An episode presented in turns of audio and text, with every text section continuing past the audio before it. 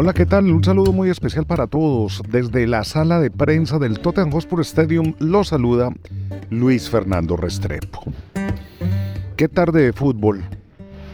Tarde con todos los condimentos. Desde la llegada, viendo la protesta de algunos aficionados del Tottenham Hotspur que piden la salida de Dani Levy y de la junta directiva porque según ellos no se le está poniendo la suficiente atención a la parte deportiva sino más bien a la explotación del estadio para cualquier tipo de concierto y de pelea, hasta un juego en el cual se vieron goles, controversia y muy buen fútbol. Goles para destacar que Harry Kane y Son es tal vez la pareja más productiva de la Premier League. Dos hombres que ya han llegado a romper récords impresionantes. Harry Kane ya es el goleador histórico del Tottenham Hotspur y Son consiguió el gol número 100 con la camiseta del Tottenham Hotspur en la Premier League. 100 goles que jamás lo había conseguido ningún asiático.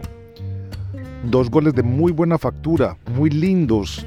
Los dos de afuera del área, dos remates impresionantes.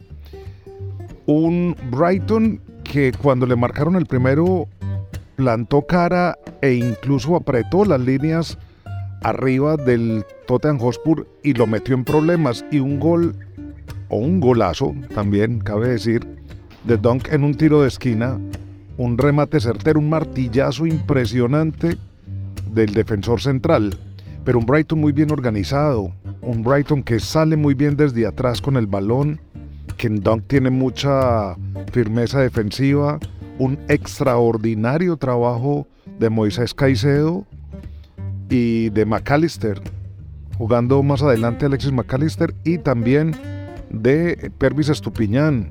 Muy buena actuación del ecuatoriano, pero adelante lo de Mitoma y lo de Welbeck es para resaltar, sobre todo lo del japonés. Es un hombre muy ágil, muy rápido, un hombre que sale muy fácil de la defensa contraria y que en cualquier centímetro pues gana eh, espacios y puede generar oportunidades de gol.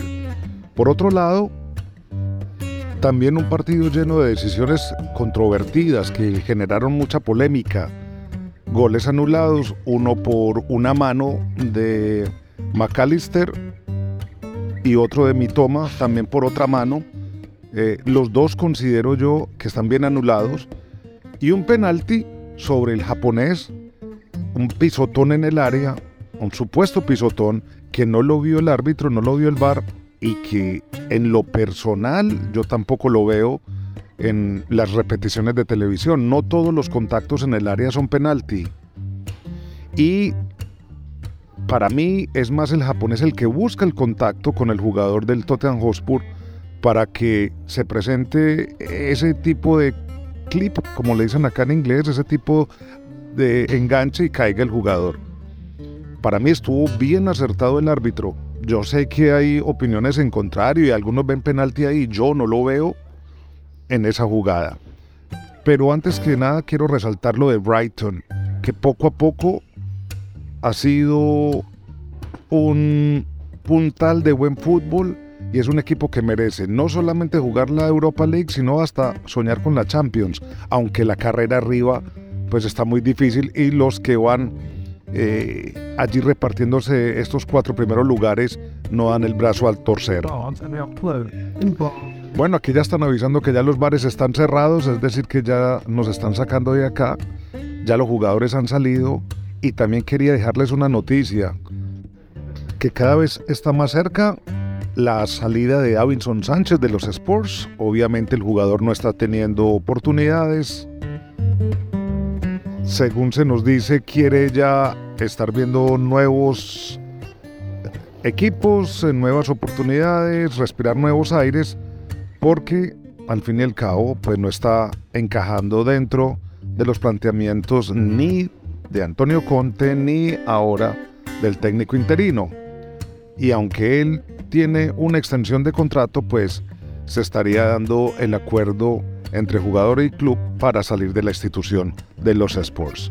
Su destino lo miraremos, lo miraremos, porque incluso también se habla de clubes italianos interesados y españoles.